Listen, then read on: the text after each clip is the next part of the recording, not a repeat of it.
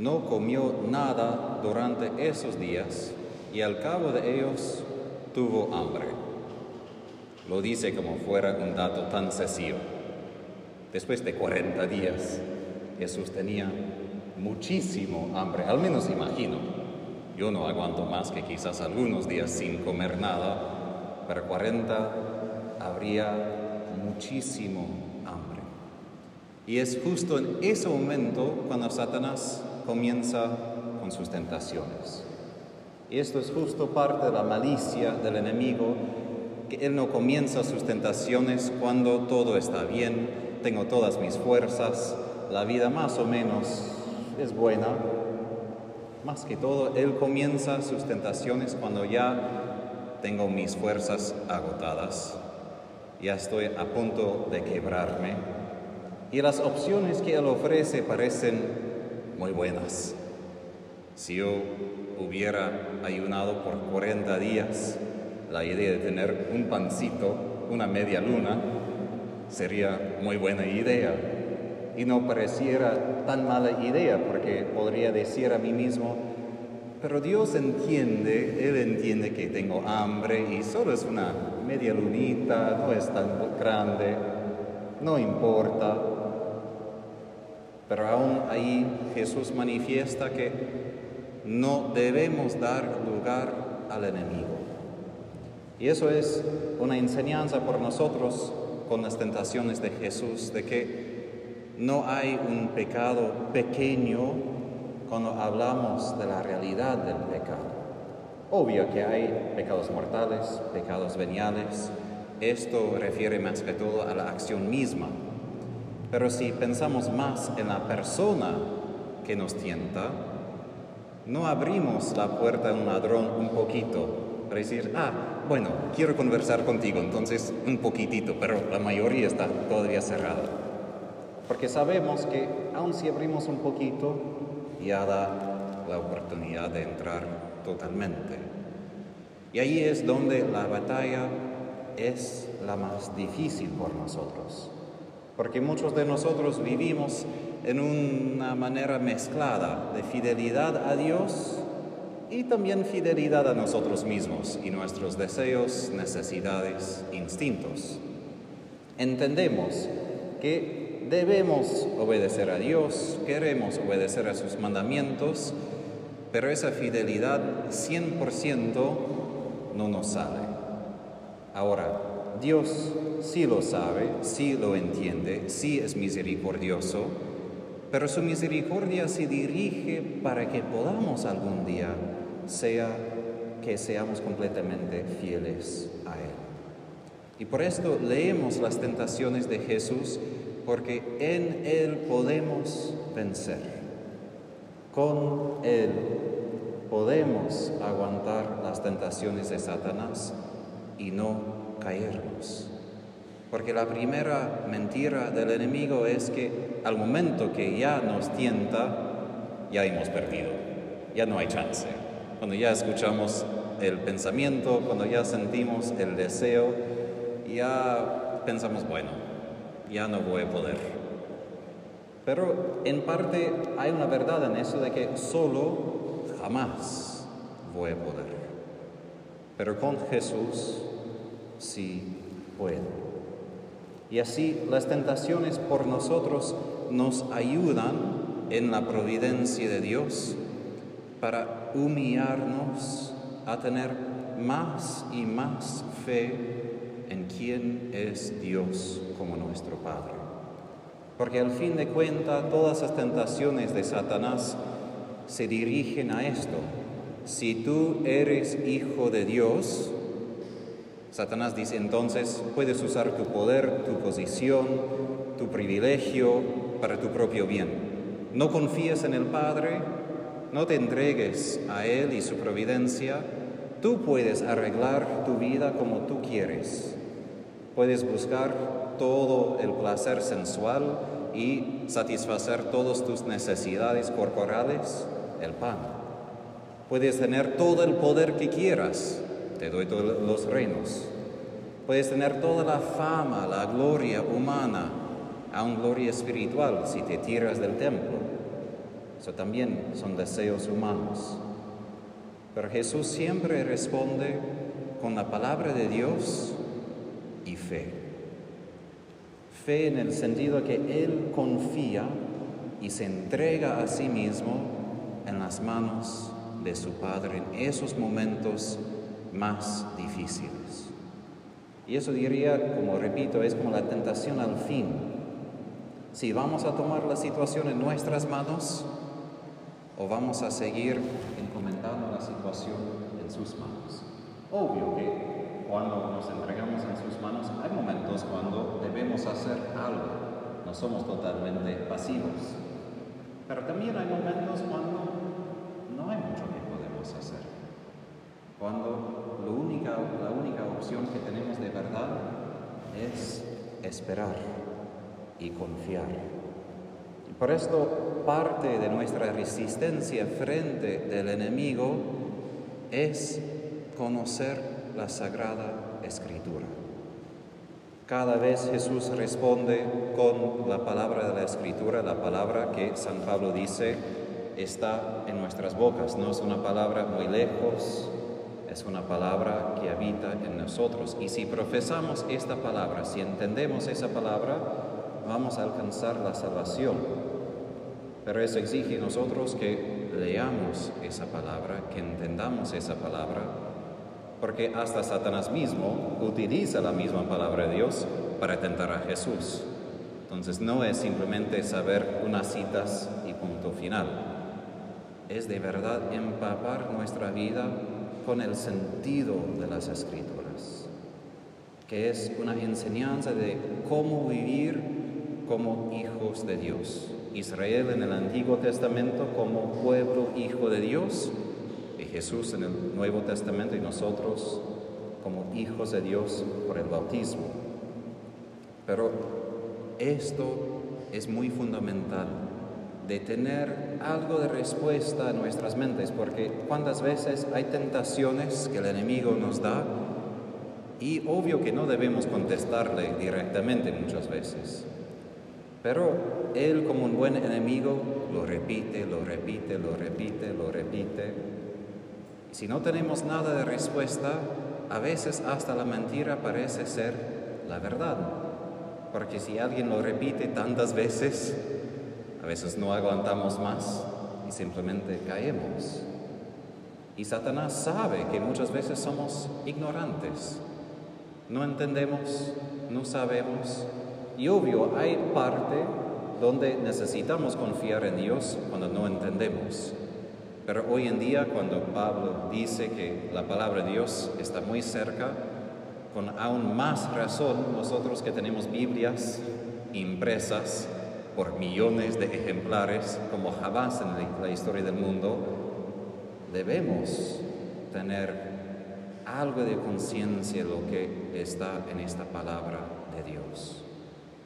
Y cuando tenemos esa conciencia, podemos combatir contra Satanás en nuestras vidas. Podemos vencerlo. Y eso no es simplemente de importancia por nuestra vida personal, sino si nosotros podemos echar a Satanás de nuestra vida, entonces vivimos con tal santidad que puede echar Satanás de los demás y de los otros lugares del mundo. Y eso es de mucha importancia con los problemas que pasamos en el mundo, con guerra en Ucrania y otros lugares, sí necesitamos respuestas muy prácticas. Pero al fin de cuentas, ¿quién está detrás de todo mal, de todo el pecado, de toda guerra? Es Satanás. Y no necesitamos ir a Ucrania, a otro lugar, para batallar esto. Todos nosotros solo tenemos que volver a casa y si nos damos cinco minutos y enfrentamos a veces las tentaciones con los familiares, con las otras personas que pasamos en las calles, lo que sea. Pero cada vez que nosotros enfrentamos al enemigo, que batallamos y no caemos en la tentación, eso introduce otra fuerza en este mundo y esto es la fuerza del Espíritu Santo. Es su presencia. Y como he dicho, de personas que han batallado, ha vencido, tienen una capacidad de echar a Satanás de los demás es verdad, hay ejemplos de los santos, Santa Catalina de Siena, ella que fue laica, ni fue una hermana, una orden religiosa, fue de la tercer orden de los dominicos, pero rezaba, vivía según la voluntad de Dios cuando caminaba por las calles, según lo que está escrito, personas poseídas fueron liberadas simplemente por su presencia, por el hecho de que ella vivía en santidad. Quizás eso no va a pasar a nosotros, pero es posible. Es posible. Es muy fácil simplemente decir que no, Padre, yo, ¿cómo puede ser? Pero mi Padre Espiritual, a quien hago mucha referencia, un Padre laico, un diácono, él también vive de tal manera de que cuando hay personas afectadas, hace que el enemigo tiemble. Y eso es la verdad. Santa Teresita del Niño Jesús explica en su autobiografía de que, de hecho, los demonios son los que deben temer a nosotros. Porque si somos conscientes de que Dios habita en nosotros, que el Espíritu Santo vive en mí, no hay comparación. Es como tener un país muy enorme, por ejemplo, digamos Estados Unidos, contra un país pequeñito, Cerca de España. No hay comparación. Pero nosotros muchas veces vivimos con tal miedo de que el enemigo nos puede hacer mal. Y San Ignacio Loyola describe al enemigo como un bully, un matón. Muchas veces aparecen gigantes, pero de verdad si se pone resistencia frente a Dios, pues, ah. Y así pasó con Jesús. Puso resistencia y Satanás se huyó. Y nosotros también es importante darnos cuenta de las batallas grandes en nuestras vidas y pequeñas para hacer huir Satanás de nuestra vida, no por nuestro poder, sino porque somos bautizados, somos discípulos de Jesús y con Él sí Y en esta semana lo que sugiero a ustedes es que escriban, he dicho varias veces de escribir, que escriban cuáles son tus tentaciones cotidianas. Un día hace años, cuando rezaba el rosario, parte del misterio luminoso del bautismo es la tentación de Jesús en el desierto. Al Juan Pablo II hace referencia que ese misterio incluye las tentaciones que leemos hoy. Y cuando rezaba me di cuenta, no sabía cuáles eran las tentaciones que Satanás tenía para mí. No podría nombrarlos. Yo en mi mente, obvio, obvio, entendía que paso tentaciones cotidianas, tengo dificultades, pero no podría poner en palabras.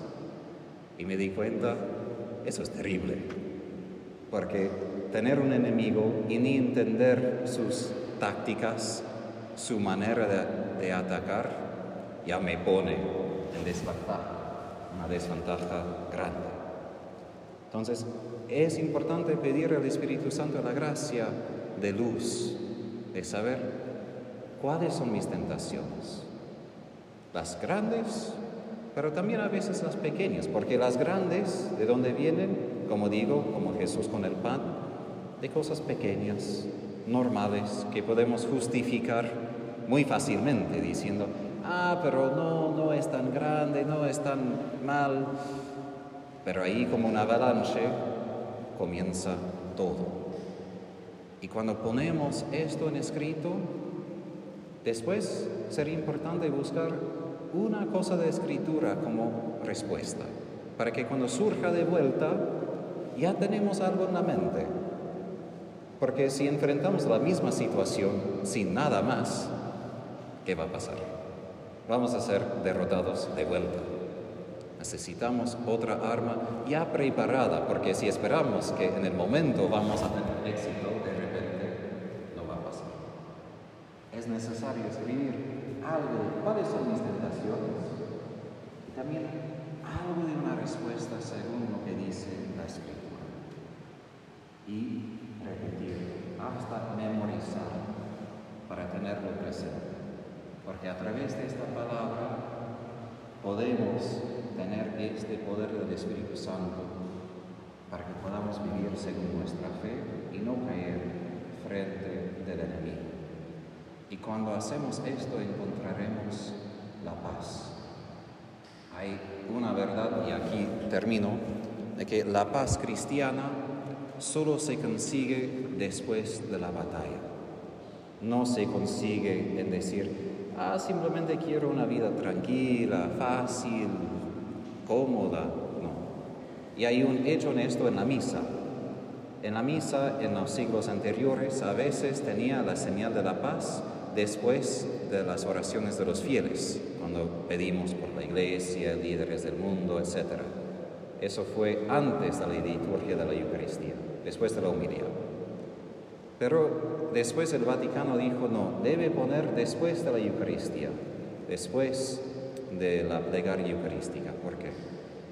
Porque tenemos paz, porque Jesús batalló hasta la muerte. Tenemos paz porque Jesús murió. Y podemos vivir en paz solo porque Él resistió hasta el fin. Cuando nosotros participamos con Él, vamos a poder compartir esta paz, una paz que este mundo tanto y tanto necesita en el mundo de hoy.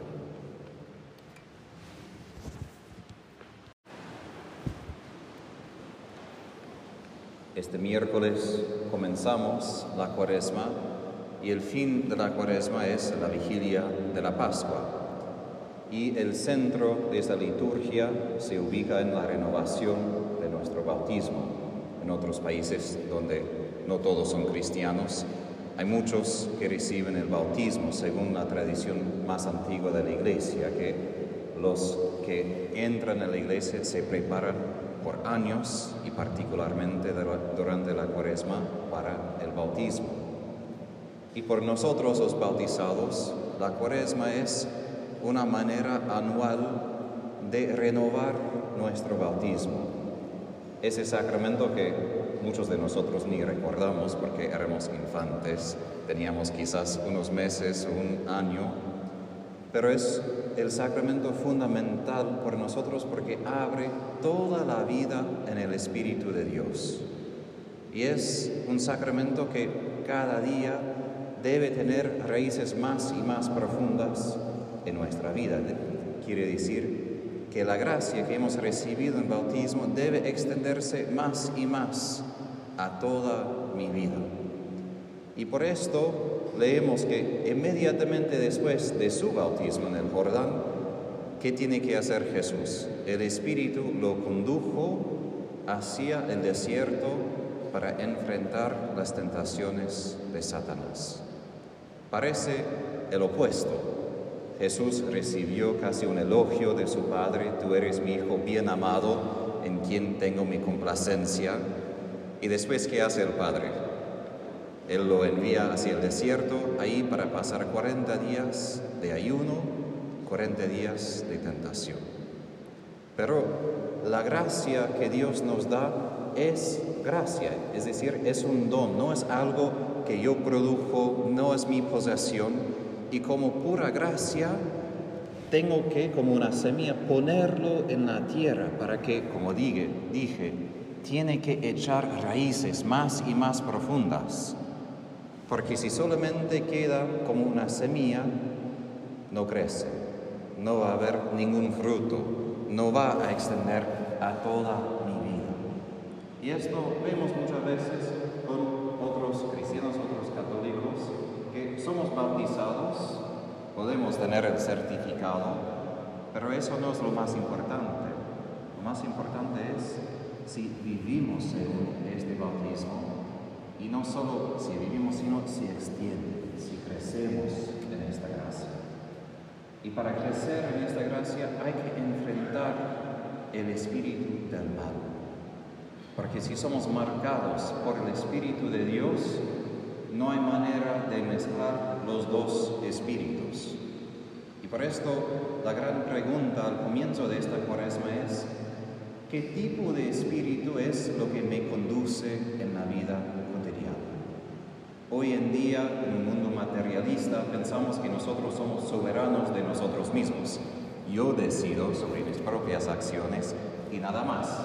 Quizás algunas personas tienen algo de influencia, pero en el contexto católico nosotros creemos que sí existen ángeles, los buenos y los malos.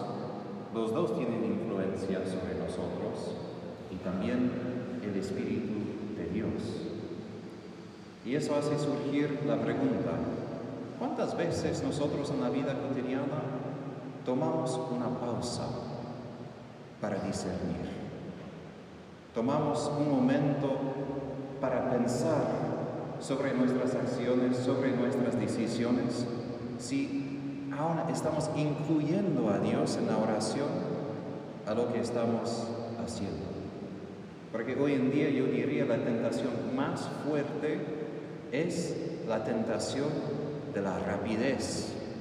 Siempre estamos yendo, siempre somos activos, siempre tenemos algo que hacer, siempre tenemos luz hasta medianoche, a las 3 de la mañana, siempre podemos hacer y hacer y hacer. Ahora, hacer no es nada malo, pero como digo, la gran pregunta es, ¿qué tipo de espíritu es lo que me conduce? Es lo que anima, lo que me empuja en mi trabajo, en mi vida. Queremos todos contestar, ah, el Espíritu de Dios, el Espíritu Santo, pero tenemos el sacramento de la confesión porque sabemos muchas veces no es. Satanás tiene un gran poder en el mundo y en el Evangelio de hoy él hasta dice, te daré todo este poder y esplendor de estos reinos porque me han sido entregados. Eso es un poco de más. Pero también sabemos que hay líderes en tiempo de Jesús, tiempo de hoy, que no colaboran con el Espíritu de Dios, sino su reino está bajo otro poder. Y si leemos las noticias, vemos lo que pasa en el mundo. Sí, hay causas humanas, hay personas que son pecadores, pero detrás de todo esto hay otro enemigo. Existe Satanás, existen los demonios. Y es importante tomar esto en serio porque para salir del pecado, para salir de la mezcla del mal que tenemos en este mundo, no solo tenemos que enfrentar nuestras debilidades, nuestras fraquezas, esto sí, pero también tenemos que enfrentar a Satanás. Y nosotros somos incapaces de hacerlo nosotros mismos. Somos completamente débiles. Cualquier ángel, aunque sea lo más chiquito, si podemos usar esta palabra, son infinitamente más inteligentes que nosotros. Ángel más chiquito. No hay comparación entre nosotros y ellos. Y por esto nuestra única esperanza en la batalla espiritual es confiar en Dios, es ponernos en las manos de nuestro Padre Celestial, conocer su palabra como Jesús conoce las palabras de la Escritura cuando contesta las tentaciones y dejarnos ser conducidos por el Espíritu Santo. Porque fuera de Dios no hay, no hay posibilidad de salir. Y si Doy un ejemplo, si miramos no solo en Argentina, pero en muchos países del mundo, ¿por qué los problemas políticos casi siempre circulan? Más o menos siguen igual. Porque sin Dios no habrá cambio. Sin Dios cualquier hombre, mujer de cualquier virtud, carácter, personalidad, puede tener otra teoría, otra idea, pero sin el poder de Dios no va a poder quebrar el dominio del enemigo sobre la política, sobre la sociedad. Solo alguien que posee el Espíritu de Dios. Y si vemos, por ejemplo, el efecto que tenía Juan Pablo II en su pontificado, y no hay manera de no pensar que él ayudó a derrubar comunismo, la Unión Soviética, ¿por qué lo pudo hacer? No porque fue inteligente simplemente. Fue un santo, fue un hombre que pudo compartir ese Espíritu de Dios y enfrentó el mal y pudo derrotarlo en los corazones de los demás. Pero esto exigió de él, no simplemente como papa, sino como cristiano, su compromiso de batallar contra el mal en su propio corazón, en su propia vida. Y él tomó esto en serio. Y cada uno de nosotros tenemos esta misma misión, primero de enfrentar el mal en nuestros corazones y decir, y el catecismo dice que Dios, aun si perdona nuestros pecados en el bautismo y borra el pecado original, deja lo que se llama la concupiscencia, es decir, deseos desordenados, deseos para el placer del cuerpo, deseos para el dinero, la fama, la gloria, carreras, deseos que necesitamos enfrentar para poner todo bajo la voluntad de Dios. Pero el catecismo aclara, Dios a propósito nos deja esta concupiscencia para que aprendamos a batallar. Y hoy en día creo que otro problema, otra tentación con esa de la rapidez es que mientras que estamos tan ocupados con otras cosas y asuntos, no damos la pelea en este combate espiritual y aun si somos muy activos en otro campo, podemos decir en otra cancha donde no debemos jugar el partido, el partido real está aquí y somos dormidos. Hay muchos cristianos dormidos que no quieren enfrentar esta batalla. Y hoy en día vemos el efecto de lo que pasa en guerras, en violencia, cuando el enemigo ya tiene su poder. Pero lo que pasa hoy no simplemente causa de personas muy lejanas. Todos nosotros necesitamos enfrentar a Satanás. Porque Él nos dice allá afuera, el enemigo también acecha a cada uno de nosotros. Por esto, en esta semana lo que sugiero es que ustedes piensen bien, pidan la gracia de Dios, su luz, para entender dónde estoy yo batallando en mi vida contra el pecado, contra Satanás. Es fácil a veces saber algunas cosas donde sí, a veces soy paciente, sí, no siempre hago la cosa mejor, sí, a veces tengo unas mentiras piadosas, pero hay cosas mucho más serias que esto. Porque el pecado estas cosas pequeñas. El pecado mortal no comienza con alguien que se despierta diciendo, mira, quiero hacer la cosa más mala que puedo imaginar hoy. Casi ninguno de nosotros nos levantamos a la mañana pensando eso. Ni Satanás susurra esto en nuestras mentes. Muchas veces son las cosas pequeñas que después, como avalanche, se hacen más grandes y más grandes hasta que no podemos parar de la avalancha, porque ya se hizo demasiado. Y en esta batalla es bien importante saber dónde soy débil, cuáles son mis tentaciones, cuáles son las tentaciones que Satanás me da. Es bien importante saber esto por palabra, porque lo más que podemos saber lo más que podemos defendernos, lo más que podemos encontrar una manera de vencer. Y así, primero, ¿cuáles son las tentaciones? Y segundo, ¿cuáles son las respuestas? Porque Jesús, para que Él venza a Satanás, tenía una respuesta a cada tentación, una respuesta que venía de la Biblia. Y los monjes del desierto de Egipto, los primeros siglos, utilizaban este mismo método. Obvio que no debemos empezar una conversación con el enemigo, pero si él dice algunas cosas y no sabemos, simplemente decimos no, no, él sigue y sigue y sigue y sigue y él no duerme. Necesitamos una palabra como escudo frente a sus tentaciones para que podamos agarrar a Dios y ser fuertes y firmes frente a la tentación.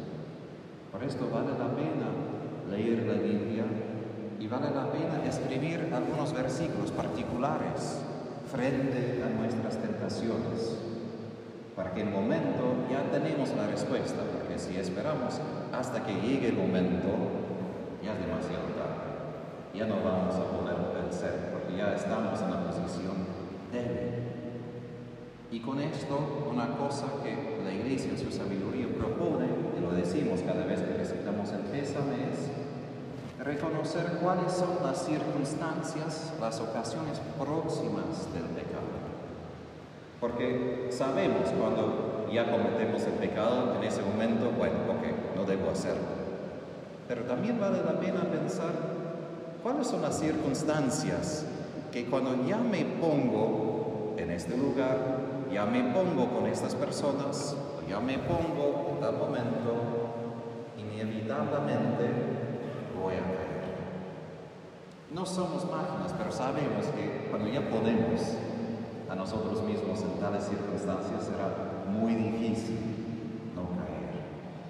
Por eso la iglesia enseña que no solo el pecado es pecado, sino también ponerse conscientemente en ocasión de pecado también es pecado. Es como un alcohólico que entra a la tienda de alcohol y dice, pero no voy a comprar nada diríamos, por favor, no debes entrar.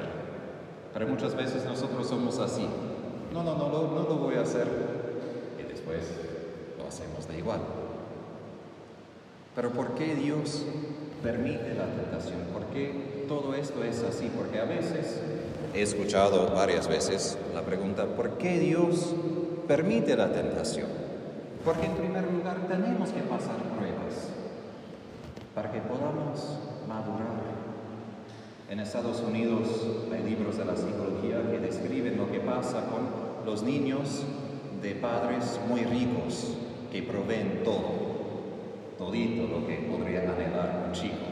En cada etapa el chico recibe más o menos todo gratis. Llega a tener su licencia de conducir, tiene su primer auto y ¿qué pasa? Choca el auto, no tiene la responsabilidad porque no pagó no tuvo que sudar, no tuvo que poner el esfuerzo duro. Es decir, ellos no maduran, no entienden qué es la responsabilidad humana frente a los desafíos. Nosotros crecemos a través de desafíos. Podemos así ser completamente maduros y santos, pero no sin la prueba.